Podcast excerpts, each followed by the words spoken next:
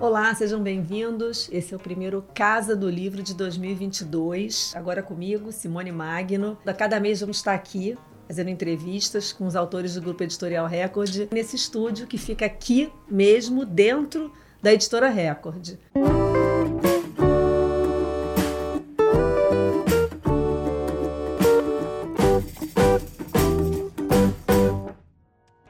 E hoje comigo a gente tem a participação do editor Rodrigo Lacerda, que não está aqui fisicamente, está em São Paulo, mas está na Casa do Livro também. Oi, Rodrigo. Oi, Simone, tudo bom? Bem-vindo à Casa do Livro, Simone, já que esse é o primeiro programa. Um prazer estar aqui com vocês. Bom, recentemente o Rodrigo teve uma missão daquelas que foi fazer este livro. Ele editou esse livro aqui, Roberto Carlos outra vez, está aqui a capa para vocês verem. Enfim, o livro do Paulo César de Araújo, que a gente esperou esse tempo todo. E acreditem, o livro tem 928 páginas, mas é apenas o volume 1. Conta a vida e a obra do Roberto Carlos de 1941 a 1970. O Paulo César de Araújo nos deu a honra de vir até aqui na nossa Casa do Livro para contar um pouquinho sobre esse livro. Olá, Simone. Poxa, é uma alegria estar aqui com você, com o Rodrigo, enfim, com todos aqui da Record nesse momento especial para nós todos, né? Você falou bem, ah, todo mundo esperando, né? Demorou, mas finalmente conseguimos terminar o volume 1 e já estou preparando dois. Eu acho que a gente pode começar com o Rodrigo, então. Rodrigo, que é o editor do livro, faça as honras da casa, fazendo a primeira pergunta para o Paulo César. Eu fico tentando me colocar no lugar do Paulo para escrever uma biografia, uma coisa que eu nunca fiz. E a minha pergunta para ele é assim: qual é a maior dificuldade ao se escrever uma biografia? É a pesquisa, quer dizer, é cobrir é, é, todas as os planos da vida da pessoa, do biografado, uh, do ponto de vista factual, saber como era a família, saber como foi a carreira, saber como eram os amigos, saber detalhes factuais das coisas, ou a maior dificuldade é entender a cabeça do biografado, assim, é sacar a psicologia dele, como é que a cabeça dele funciona. O que é, que é mais difícil, o lado factual ou esse lado, digamos assim, psicológico da coisa?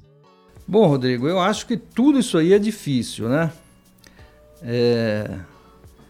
Mas te respondendo assim, de uma forma, quer dizer, avançando até além do que você perguntou, a parte mais difícil para mim de fazer uma biografia é a parte da escrita. Por exemplo, a pesquisa, eu, eu, costumo dizer o seguinte: eu sou, eu tenho um enorme prazer em pesquisar, enorme prazer. Se me deixar, eu fico pesquisando sem parar. Adoro abrir os arquivos, os jornais, entrevistar os personagens, os bastidores. Agora, quando chega o momento de você transformar isso entregar para o leitor de uma forma inteligível, clara. No meu caso, é o momento mais duro e mais difícil. A escrita. Aí eu não tenho nenhum prazer, no sentido que eu tenho que fazer, que é meu trabalho. É, mas nunca tive, não é, não é algo. Eu sempre tive dificuldade de escrever cartas. Né? Eu lembro no tempo das cartas, os amigos viajavam, né? mandavam cartas, eu não respondia, aquela demora, mesmo no e-mail, enfim. Então é a parte para mim mais difícil. A pesquisa, entender a cabeça do, do, do personagem também. E no caso do Roberto, deu para entender, muito tempo acompanhando ali, né? E não tem muitas dificuldades também, até porque ele é muito claro nas, nas suas limitações, nos seus traumas. Ele diz isso em músicas, diz isso em entrevistas. A gente percebe isso nas reações dele, né? Isso foi relativamente fácil claro, articular. Nesse livro, particularmente, foi também difícil montar o quebra-cabeça, né? porque eu escolhi também uma forma difícil de escrever uma biografia, que é você situar os acontecimentos dentro de determinadas canções. Quer dizer, se já é difícil você organizar todos os fatos de uma ordem, de uma ordem lógica, enfim, encaixar isso dentro de canções que iam e voltavam no tempo, quer dizer, porque os temas, às vezes a canção do, dos anos 70 eu colocava em 60, porque o tema estava naquele passado, mas a canção era do futuro em relação ao capítulo do livro. Então foi, foi algo muito difícil organizar esse quebra-cabeça. Mas eu consegui. Mas deu muito trabalho. E acho que vocês sentiu isso, né? Naquela dificuldade mesmo de, de terminar o texto, que às vezes eu colocava um fato numa canção e depois de algum tempo, lendo e relendo, eu percebia, não, esse fato fica melhor dentro daquela outra canção que estava mais lá na frente. Mas como encaixar isso sem mudar? Enfim, foi um quebra-cabeça. Essa estrutura desse livro foi muito difícil. Mas felizmente eu consegui encaixar todos os fatos dentro das canções numa ordem cronológica, mesmo avançando recuando, mas dando um sentido a essa narrativa, né? Para o leitor não se perder. Enfim, essas foram as dificuldades maiores nessa biografia aí, especificamente, né? Essa estrutura que você montou, a própria primeira música, o primeiro capítulo, né? Uma música que é baixo para frente, que, que você começa contando a história dele de criança. Exatamente, é uma música de 72, né, contando um episódio da infância. Tive, por exemplo, a canção Caminhoneiro, que é uma canção de 84, que numa primeira versão, antes de entregar, ela estava no início do livro. Porque é uma canção que remete à infância dele, ele imaginava, sonhava ser caminhoneiro. Mas depois de escrever, eu percebi que aquela canção ficaria melhor no volume 2. Então, desloquei, enfim. Então, foi difícil esse quebra-cabeça, né? Mas felizmente conseguimos aí, né? e com auxílio luxuoso dos editores, dos revisores, né? Inicialmente com Carlos Andreasa, que fez a maior parte da primeira, desse primeiro volume, depois o Rodrigo chegando. Então, isso, tudo isso aí foi importante para dar o sentido e conseguir terminar esse volume 1. Agora você falou que já deslocou uma música para o volume 2. Então você já separou essas músicas todas, que esse primeiro volume tem 50 músicas. O segundo também vai ter 50 músicas e elas já foram escolhidas? Sim, Simone Magno, não, não tenha dúvida, né? São 50 músicas no volume 1 serão 50 músicas no volume 2. Essas 50 músicas já estão definidas. Quer dizer, o quebra-cabeça já está já tá resolvido. Por isso que foi muito difícil o começo, né? É, encontrar essa fórmula, mas isso já está definido. Então serão 50 músicas no volume 2, começando com Todos Estão Surdos, né, que é uma, uma faixa do álbum de 71. Depois Detalhes, Amada Amante, os grandes clássicos todos estarão representados. Café da Manhã, Além do Horizonte, enfim, Esse Cara Sou Eu, lá no para o final, enfim, são 50 músicas também no volume 2 elas já estão praticamente todas definidas e os fatos, as, enfim, os acontecimentos importantes, os problemas que precisam ser resolvidos nessa biografia desse artista já estão distribuídos ao longo dessas canções, dentro dessas canções, ao longo do volume 2. Vai entrar que ele ficou parado na rua sem gasolina? Você sabe que isso é uma obra também construção, né? É, essa vantagem de você fazer um volume, uma biografia em dois volumes, que você termina o volume 1, um, e como o artista está vivo e atuante, produzindo e falando e saindo de carro, e então esses acontecimentos aí marcantes estarão também no volume 2. E esse episódio, com certeza, né? pela singularidade, né? Pelo fato incomum, ele com um carrão daquele e não percebeu que estava sem gasolina, enfim.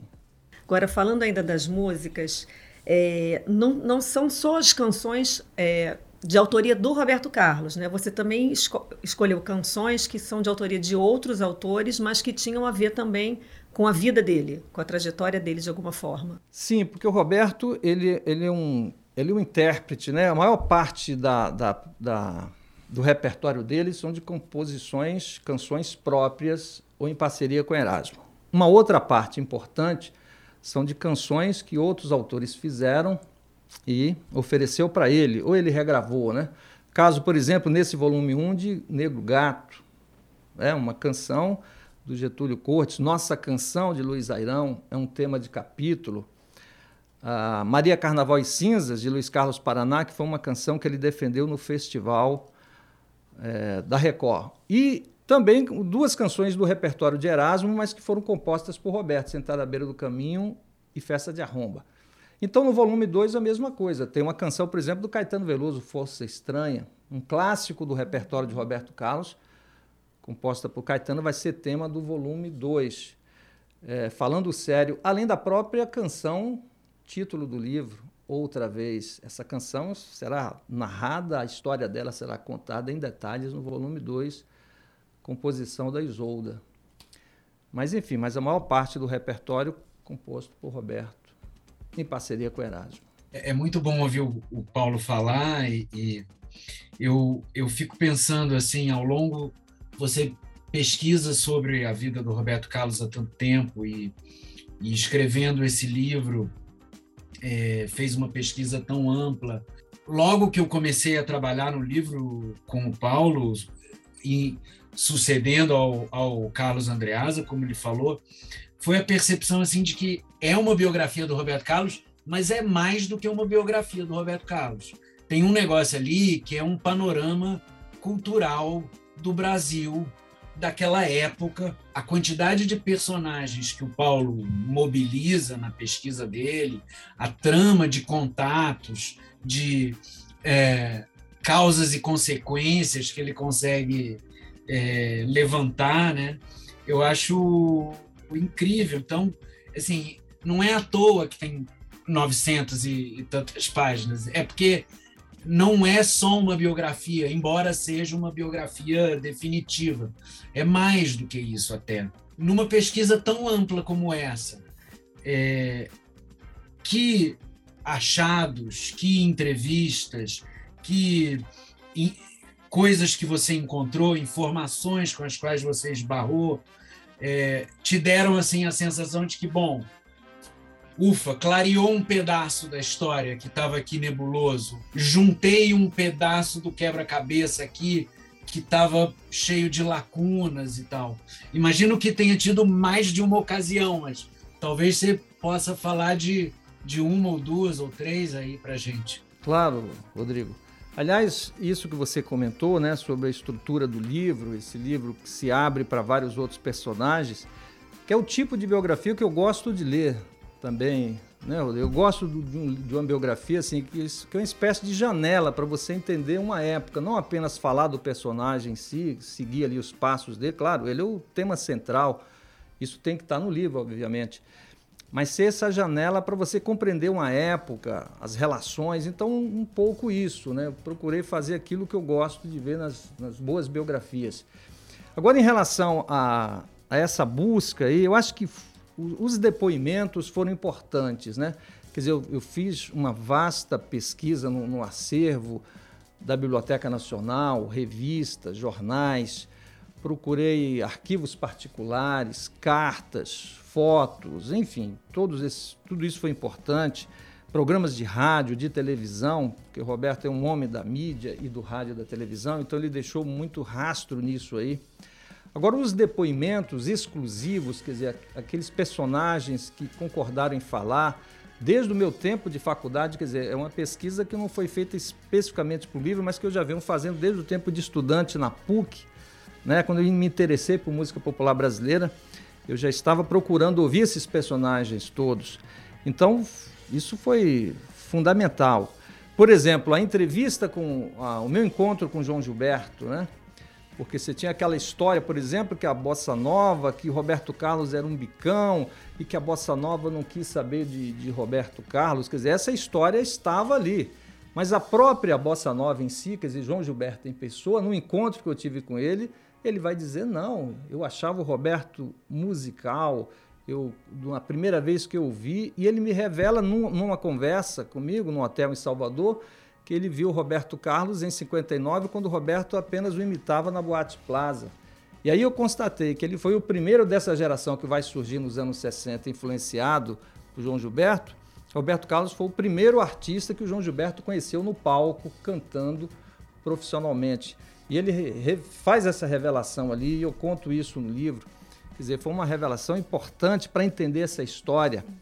O depoimento, por exemplo, de Carlos Imperial, porque foi aquele que pegou Roberto Carlos pelo braço e foi levando de gravadora em gravadora. E ele reconstituindo isso, comentários, enfim, tudo isso aí foi importante para contar essa história. E também um outro depoimento aí que foi, enfim, que iluminou um capítulo importante foi, foi a entrevista do Timaya. Porque você sabe, tem aquele, aquele famoso episódio do, da biografia do Tim Maia, um filme que passou nos cinemas e quando foi representado na Globo, a, a Globo omitiu uma cena de, uma, de um assessor do Roberto Carlos que quando Timaya pede um dinheiro para o Roberto, esse assessor tira o dinheiro do bolso, amassa, joga no chão. Enfim, essa cena está em detalhes no capítulo 46 desse livro, mas quando o filme passou e a Globo representou assim a cena, o próprio Roberto Carlos disse que isso jamais teria acontecido.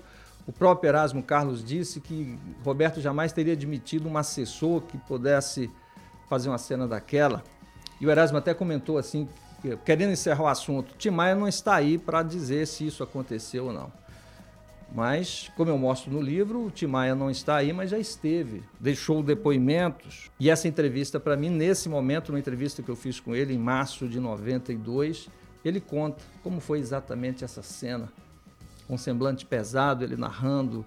Enfim, isso tudo está no livro. Quer dizer, foi um depoimento também revelador desse ambiente, né? Desses, dessas contradições, desses conflitos todos que aconteceram nos bastidores da Jovem Guarda. Então, o, as entrevistas foram bastante iluminadoras para contar essa história, para ajudar a compor, né? além de todas as outras fontes que eu tive acesso, que eu pesquisei ao longo de todo esse tempo. E dos livros todos que foram publicados também, que foram importantes. Livros de memórias, por exemplo, os livros de memórias do, do Erasmo, da Vanderleia, da Maria Estela Splendore, ex-esposa do Dene, com quem Roberto teve um relacionamento as biografias que foram publicadas aí ao longo desse tempo, especialmente nos últimos anos, a biografia da Maísa por Lira Neto, a biografia do Carlos Imperial, Imperial pelo Denilson Monteiro, tudo isso contribuiu para contar essa história dessa forma mais ampla possível. Agora, essa pesquisa toda que você tem, você diz que é, começou a pesquisar na faculdade ainda, inclusive você tem outro livro que lançou pela Record, que é o Eu Não Sou Cachorro Não, que você já começa falando um pouco de Roberto Carlos, mas fala de Sim. outros músicos. Você retornou a essas pesquisas, imagino que você tem muita coisa assim que você foi ouvir novamente e você tem uma cabeça, você lembra, lembra até o, an, o mês e o ano que você estava quando se encontrou com o João Gilberto, com o Tim Maia e tal, mas eu imagino que você deve ter ido novamente a essa, esse seu material todo, buscar tudo novamente para fazer esse livro e deve ter descoberto coisas ali que você de repente não lembrava, né? Deve ter tido surpresas você mesmo, assim, nossa, não não sabia disso, não lembrava disso. Perfeito, Simone. Não, não tenha dúvida. Quer dizer, eu fiz novas entrevistas especialmente para o livro, né? Entrevistas de personagens que eu não tinha encontrado antes, que foram importantes. Por exemplo, as atrizes que participaram do primeiro filme do Roberto, eu não tinha, eu não, eu não tinha conseguido encontrá-las lá quando eu fiz o primeiro livro, mas encontrei agora mais recentemente. E elas revelaram então episódios importantes aí dos bastidores dos filmes, músicos que também do, do, das gravações do Roberto, dos discos dele que não tinham ficha técnica, eu consegui encontrar vários deles agora nesse período e vários outros músicos estarão no volume 2. Tudo isso foi importante. Agora você observou bem, Simone Magno, ao, ao reouvir as fitas, pegar aquelas fitas de entrevistas que eu fiz desde os anos 90, no tempo da faculdade. Isso foi como se fosse uma entrevista nova, porque é isso, o, o biógrafo, o historiador, ele, ele trabalha sempre e as questões são suscitadas a partir de questões do presente. Então, quando eu fiz essa entrevista lá em 97, 98, eram outras questões que me interessavam. Então, aquele conteúdo ali que eu usei, eu me pautei por aquilo. Ouvindo hoje, você pergunta, caramba, por que, que isso não me pareceu interessante lá em 98 e 2000? Não é interessante porque eu não tinha essas questões que eu tenho hoje.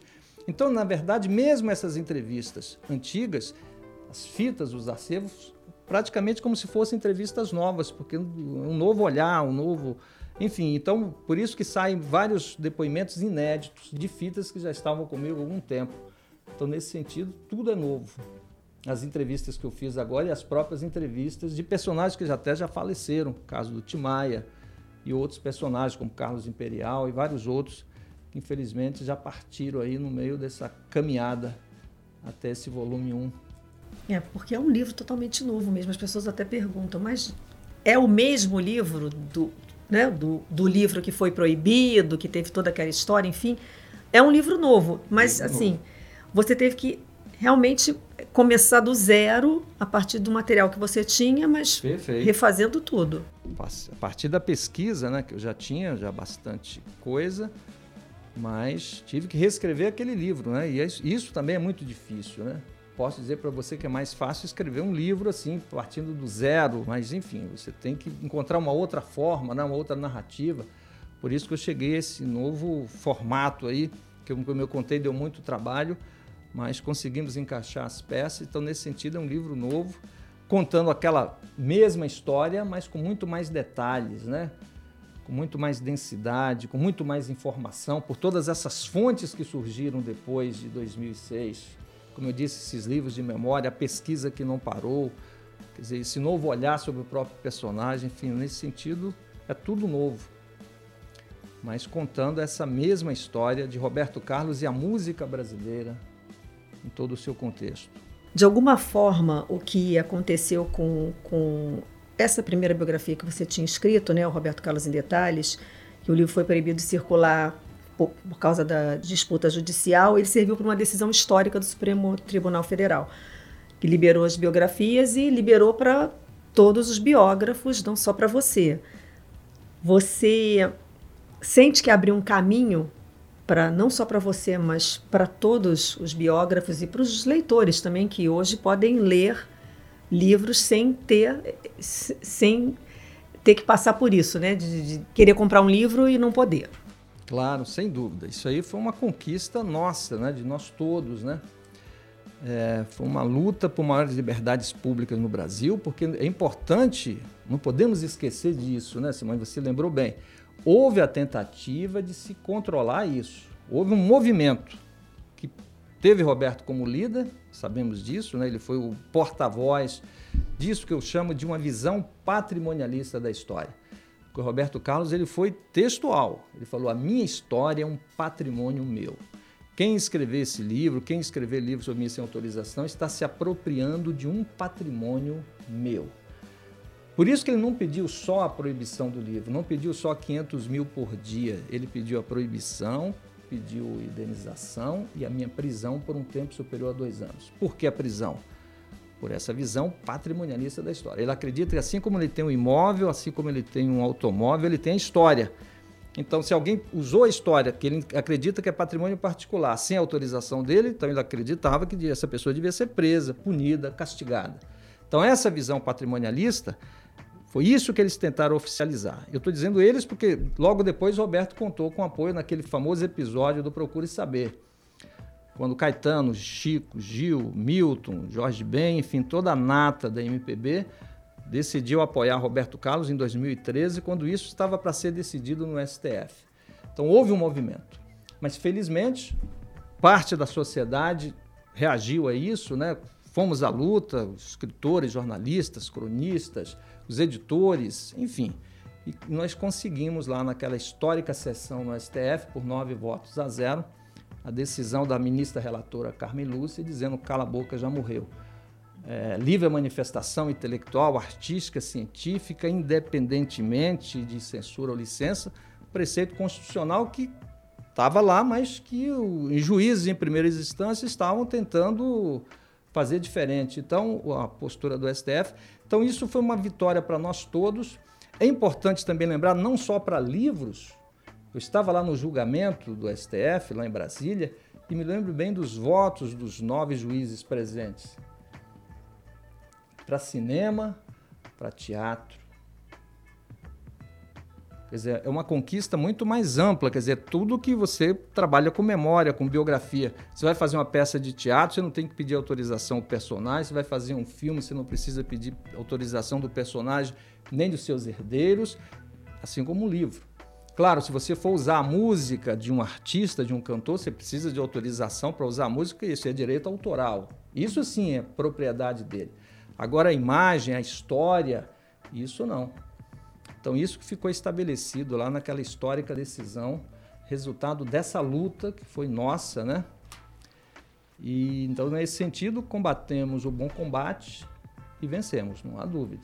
Foi uma conquista para nós todos. Agora, naquele momento crítico da, da disputa com Roberto Carlos, você imaginava que algum dia você ia escrever esse livro, que você ia ter um livro novamente sobre Roberto Carlos à disposição dos leitores e dos fãs? Bom, Simone, eu quero só lembrá-los o seguinte: o meu, o meu projeto, a minha ideia, era apenas fazer aquele livro, Roberto Carlos em Detalhes, que eu fiz, foi publicado em dezembro de 2006, pela editora Planeta. Tudo que aconteceu depois aí foi imponderável, a história nos surpreendendo. Quer dizer, eu não podia imaginar, quer dizer, não o processo em si, mas a violência do processo e toda a consequência depois. Isso aí ficou por conta da história mesmo. Poderia ter parado por aí, mas como aquele outro livro ficou fora de circulação por conta de um acordo da decisão do STF, em tese, não atinge aquilo diretamente. É, é uma tese que foi julgada. Então, me vi na necessidade histórica de fazer agora sim uma biografia, já se valendo desse, de, de, de, dessa questão jurídica resolvida, fazer esse novo livro, o Roberto Carlos outra vez. Então foi essa necessidade histórica. Eu não podia imaginar nem que ia fazer mais de um, quanto mais dois, quanto mais em dois volumes, né? Aliás, o dois volumes também, né, Rodrigo? Isso aí, a ideia era um, um volume só. Mas no processo, exatamente, o livro foi tomando uma dimensão que o próprio Carlos Andreasa, quando ele viu ali o tamanho do livro, falou: Paulo, nós vamos fazer esse livro em dois volumes dá para fazer, vai ficar bom, enfim, só determinar aqui a, a, divisão e ficou melhor mesmo, né? Não tenha dúvida. Se já o volume 1 ficou com 928 páginas, imagina um livro desse com um volume só.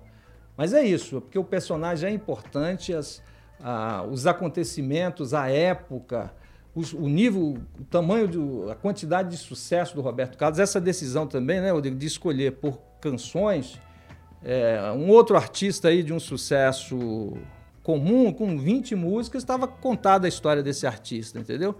Mas com Roberto Carlos não é possível. Por isso são 50 e mais 50 100 músicas para dar conta dessa história de Roberto Carlos e a música popular do seu tempo, todo o contexto aí que o envolve. Mesmo 100 são poucas, né? Se for pensar os sucessos do Roberto Carlos, claro.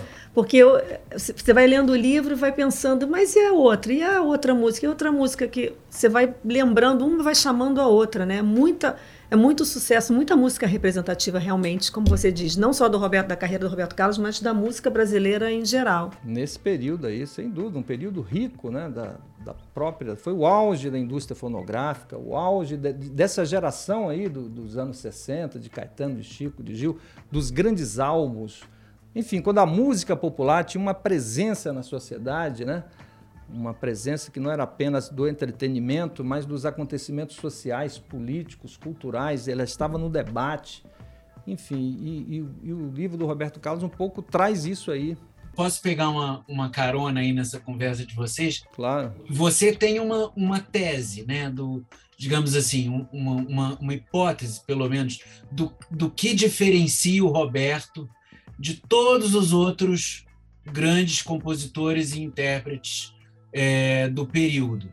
Eu queria que você expusesse um pouco, dividisse com os ouvintes aí, o que, que você acha que faz do Roberto Carlos esse cantor único, que, de certo modo, abraça todas as vertentes na, da música popular brasileira. Conta aí pra gente que, que, como é que é isso.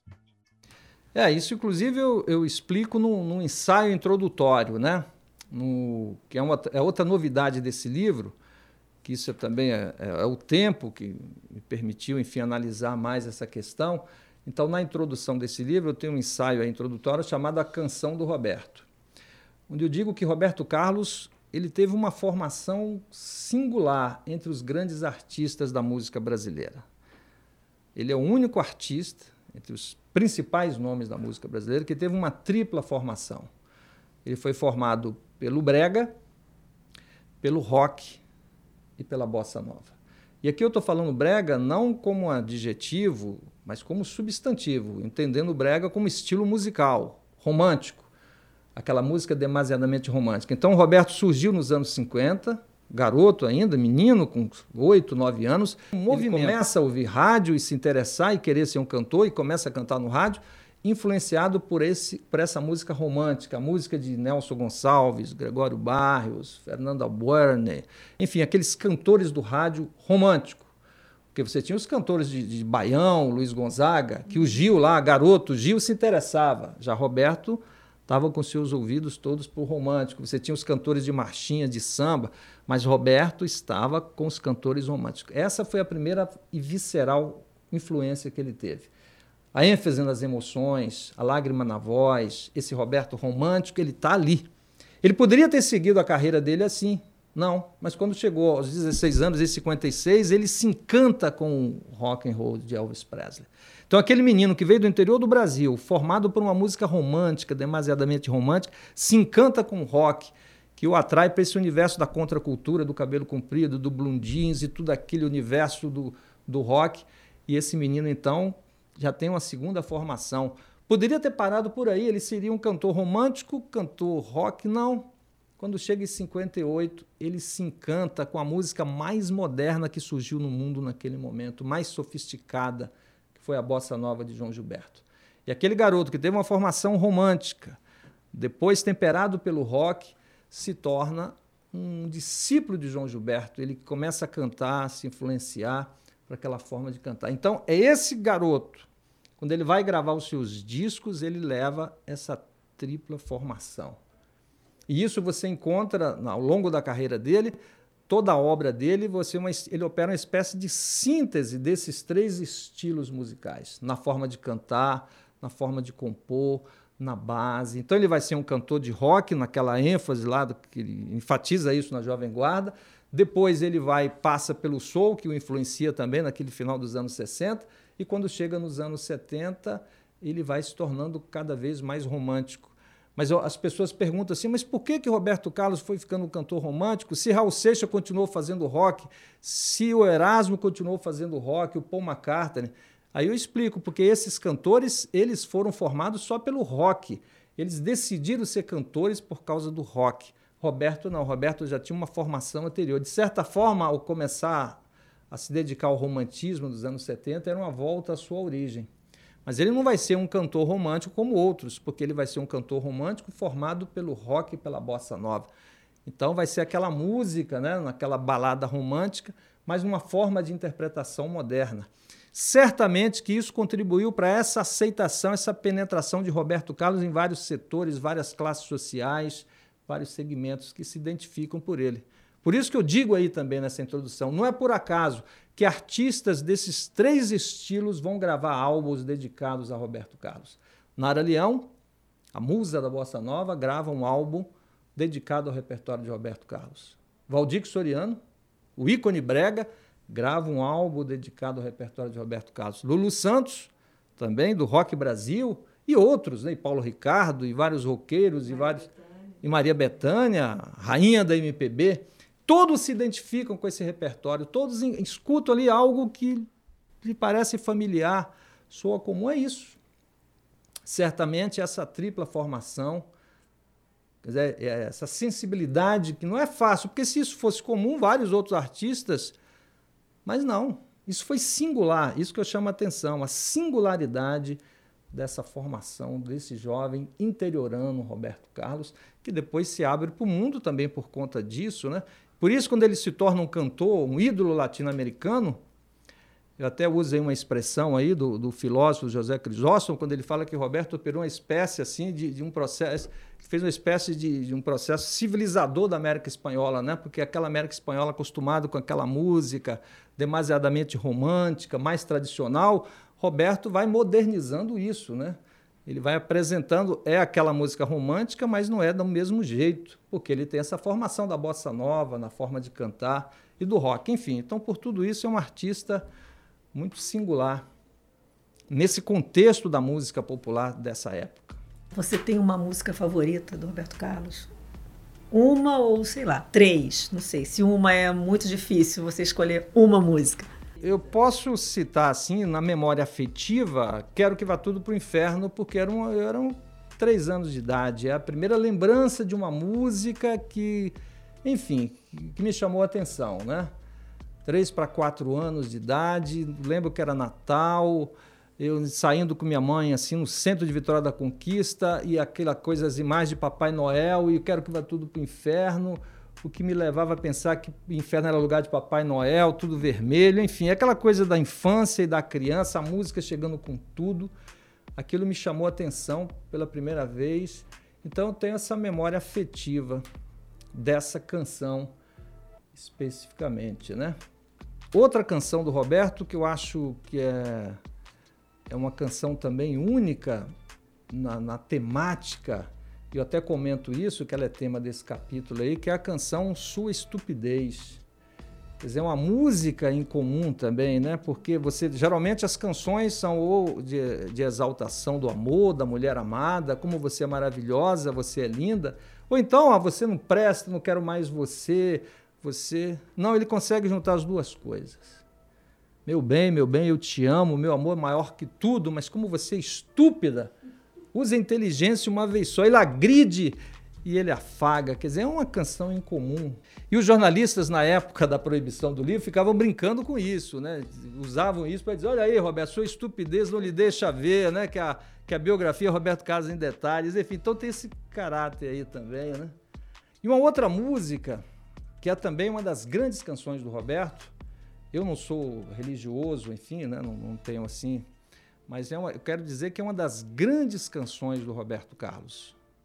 Uma das maiores, e uma das que estão assim, uma dessas canções que estão no imaginário coletivo nacional, que uma canção dos anos 90, que é Nossa Senhora, quer dizer, que é cantada nas, nas procissões, uhum.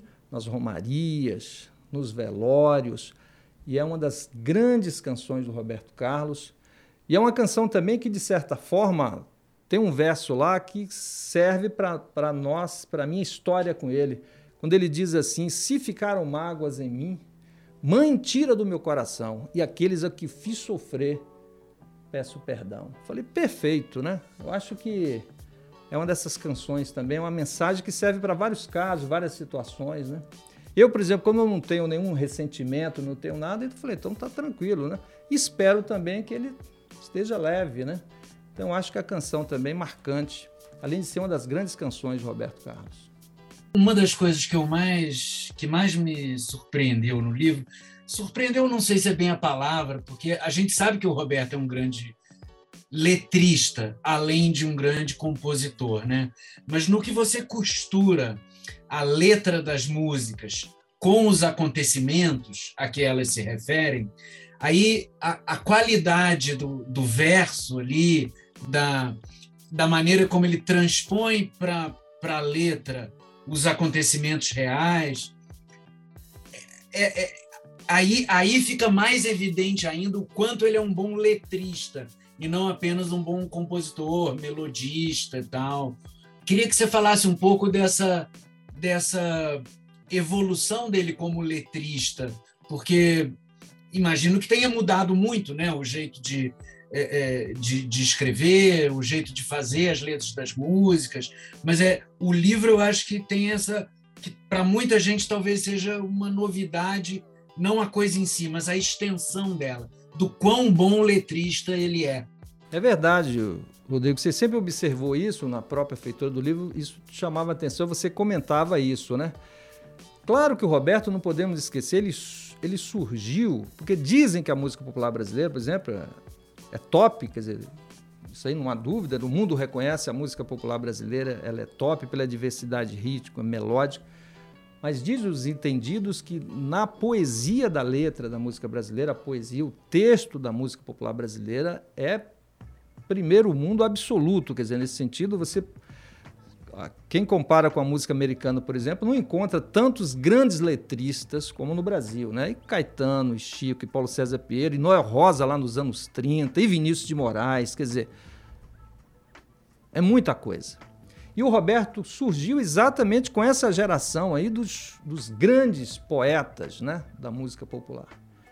É evidente que isso contribuiu para ofuscar esse, porque diante de um Chico, do Vinícius, do Caetano, com aquelas letras elaboradas de artistas de formação universitária, leitores da alta poesia, evidentemente que Roberto tem outra formação. Mas analisando aí agora, trazendo essa canção para o seu contexto, para a sua história, para o seu momento, aquilo iluminando essas passagens, isso torna mais evidente que o Roberto, além do grande cantor, melodista, é também um grande letrista. E nessas canções aí, o Divan, gente comenta aí logo na abertura do livro, depois em detalhes, as curvas da Estrada de Santos. Eu, eu coloquei aí uma frase de Tom Zé, que eu acho bacana, né? Quando o Tom Zé conta que a primeira vez que ele ouviu as curvas da Estrada de Santos, ele falou assim: me deu uma inveja. o cara pega uma canção e bota dentro de uma estrada, traz aquela paisagem para dentro de uma canção. É uma imagem, né? Essa coisa que eu falei de sua estupidez, ou, por exemplo, aquela música Olha, por exemplo, né? Olha, você tem todas as coisas que um dia eu sonhei, a cabeça cheia de problemas, né? Quer dizer, ele já coloca um defeito, ao mesmo tempo, mais na frente ele também se diz: Olha, eu que sempre fui tão inconstante, te juro, agora é para valer. Quer dizer, enfim, são achados assim que ele consegue colocar.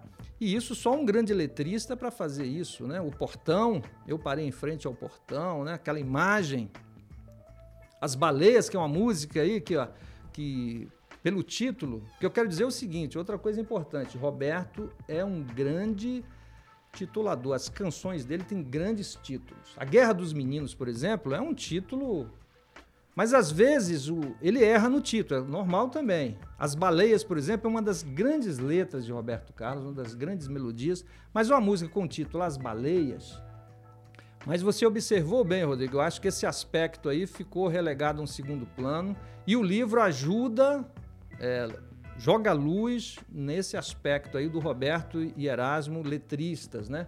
O próprio texto da canção, não apenas a melodia e não apenas o grande intérprete que ele é, mas o letrista também.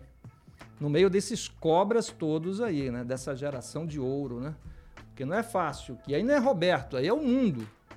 Pode chamar aí seu Paul McCartney, seu Bob Dylan aí, traduzir e compara aí com as letras do Chico, com Caetano, com Gil.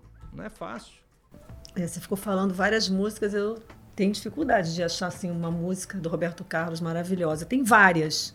Rodrigo, você tem uma preferida do Roberto Carlos? Eu já conversei sobre isso com o Paulo. A minha história com o Roberto Carlos é parecida com a dele. Eu, aos três anos de idade, eu tinha o, o disco em ritmo de aventura. Então, eu ouvia aquele negócio e eu, eu acreditem se puder, eu, eu, nasci com alma de roqueiro. Então, eu ouvia Elvis Presley, Roberto Carlos e Raul Seixas, aquele disco dele crucificado, assim, Crihag Bandolo. Isso. eram os três discos que eu ouvia aos três anos de idade. Então, o meu negócio com o Roberto Carlos é o Eu Sou Terrível, acho que é a, a música icônica assim para mim. Mas outra que eu eu me lembro muito de, de me chamar a atenção na época, muito criança, é Namoradinha de um Amigo Meu. Eu achava aquilo um dilema moral, assim, realmente complicado. E eu me, eu me lembro de ficar pensando, nossa, e se acontecesse isso comigo, o que, que eu faria? É, então, acho que eu, eu citaria essas duas, assim. Eu Sou Terrível e Namoradinha de um Amigo Meu. Aliás, é uma das grandes canções do Roberto, Namoradinha de um Amigo Meu. Sabe que no auge do embate MPB versus EIE, a turma do contra, a turma do contra do outro lado, não, esse cantor não.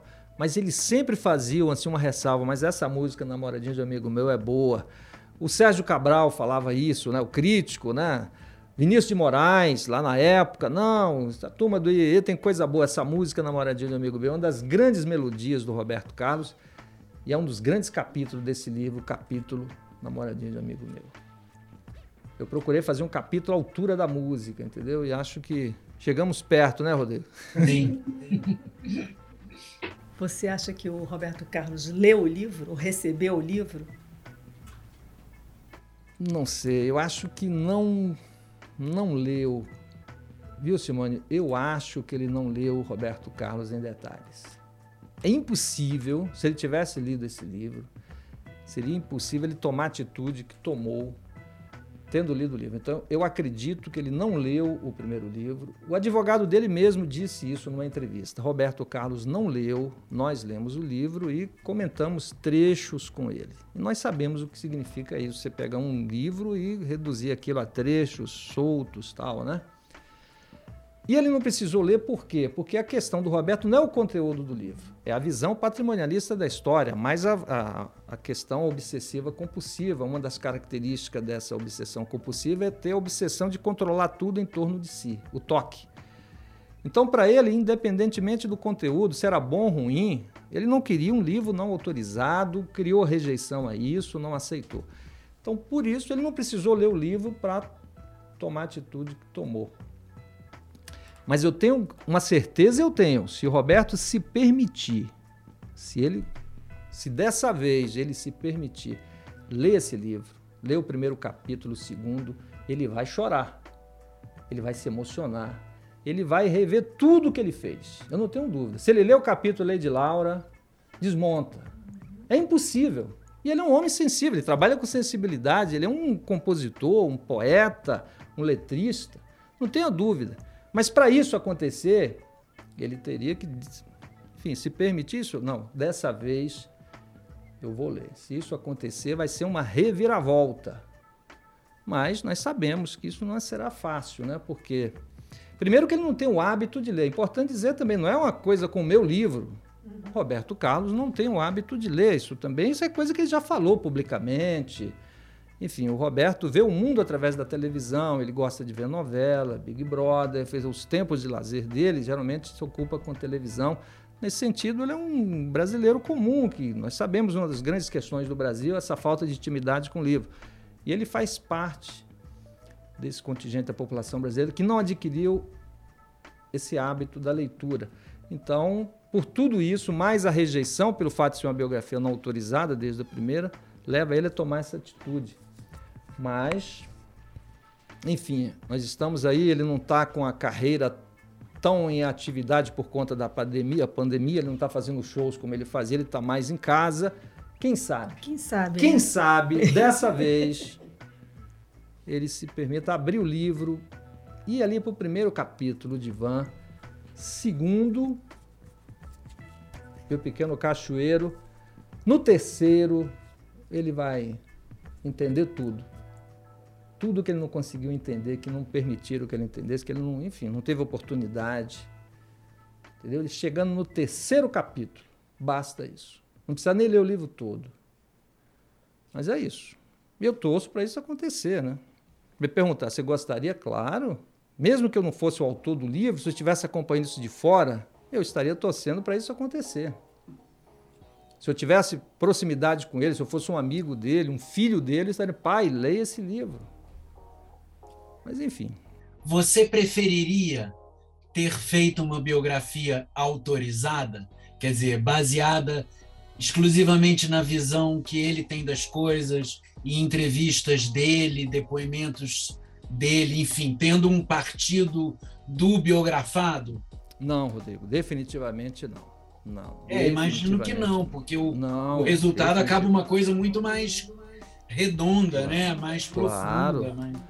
Aliás, eu quero dizer para vocês, eu nunca procurei isso, aliás, né? Eu, o tempo inteiro, desde que eu decidi fazer a biografia do Roberto Carlos, sempre procurei o escritório do Roberto pedindo uma entrevista, sempre. Nenhum momento, não há nenhum e-mail, nenhum documento, nenhuma manifestação pública minha. Estou querendo o apoio do Roberto, quero. Nunca. Essa consciência eu sempre tive. Eu sou um profissional da memória, um historiador. A minha questão era fazer a biografia porque eu achava necessário contar essa história. Mas para você contar essa história, você não pode contar essa história na visão do, do biografado e muito menos de um biografado como Roberto Carlos. Eu sempre soube disso. Acho ótimo que ele diz que vai fazer o livro dele, ele fala isso há 30 anos, torço para que ele faça, é importante ter a própria visão dele. Agora, o livro que eu sempre quis fazer é exatamente esse aí, como foi o primeiro. Uma biografia que, partindo das músicas do Roberto, da história dele, problematiza as questões, coloca as contradições, enfim, como eu, tô, como eu digo que ele vai gostar do livro, ele vai gostar do livro pela densidade, porque ele vai viajar aí no tempo que ele não lembra mais, ele vai reencontrar personagens que já morreram, coisas que ele nem sabe que aconteceu, ele vai encontrar aí também. Então, é nesse sentido que terá, será um encontro com ele mesmo, com a história dele, que a biografia tem esse poder de reviver, né, personagens que ele nem lembrava mais. Então, para ele vai ser uma experiência de vida. Mas é claro que se ele avançar no livro, é claro que ele vai ter raiva também, ele vai sofrer, ele vai dar chute, porque é isso, porque aí estão os, os conflitos, as contradições, as limitações. O ser humano, Roberto Carlos, está aí. O lado bom, o lado ruim, como um, como um disco, todo, todos nós temos um lado A, um lado B, enfim, e Roberto Carlos também. Mas, fundamentalmente, essa experiência para ele seria fundamental, né? Mas, eh, resumindo e simplificando, sua pergunta é importante, é bom esclarecer isso. Nunca em tempo algum, né? Eu procurei fazer essa biografia com querendo eh, passar a visão que o Roberto tem sobre a própria vida, nada disso. Eu quis fazer esse livro de forma independente e que eu acho que era necessário. Mas torcendo para ele fazer a, a, visão dele, a biografia oficial que ele sempre disse que ia fazer, que parece que agora é um filme, talvez nem mais um filme, é um seriado que seja, né? A gente podia ficar aqui o dia inteiro, né? Porque já viram que Paulo Sérgio Araújo sabe tudo e o papo com ele flui. Rodrigo também, aqui já, a gente está em casa aqui, é, um, é um, uma conversa entre amigos. Casa do Livro vai chegando ao fim. Eu queria agradecer a participação de vocês, Rodrigo, Paulo, os comentários. Vamos começar com o Rodrigo. Eu que, que agradeço a chance de de participar do seu primeiro programa, Simone, e a chance que o programa me deu de matar a saudade do Paulo, porque a gente passou esse ano de 2021 se falando várias vezes por semana, e desde o final de novembro, quando o livro ficou pronto, a, a comunicação escasseou. Então, é, matar a saudade do Paulo um pouco. Eu, essa semana, já mandei umas fotos para ele dos, Bacana. do destaque que o livro está tendo nas livrarias e, e tal, que era um jeito de restabelecer contato, mas foi ótimo te ver pessoalmente, Paulo. Um abraço. Igual, foi um prazer estar aqui, poxa, uma honra aqui nessa casa do livro aqui, né? E começando aqui com você, Simone Magro que nós somos daquele, daqueles bons tempos também, né? dos bons tempos do rádio. Né? Desde o meu primeiro livro, você ali sempre comentando, escrevendo. Enfim, então é uma alegria estar aqui com você nesse momento, nesse começo aqui de trajetória. Isso aí. Muito obrigada e mês que vem tem mais. Até lá.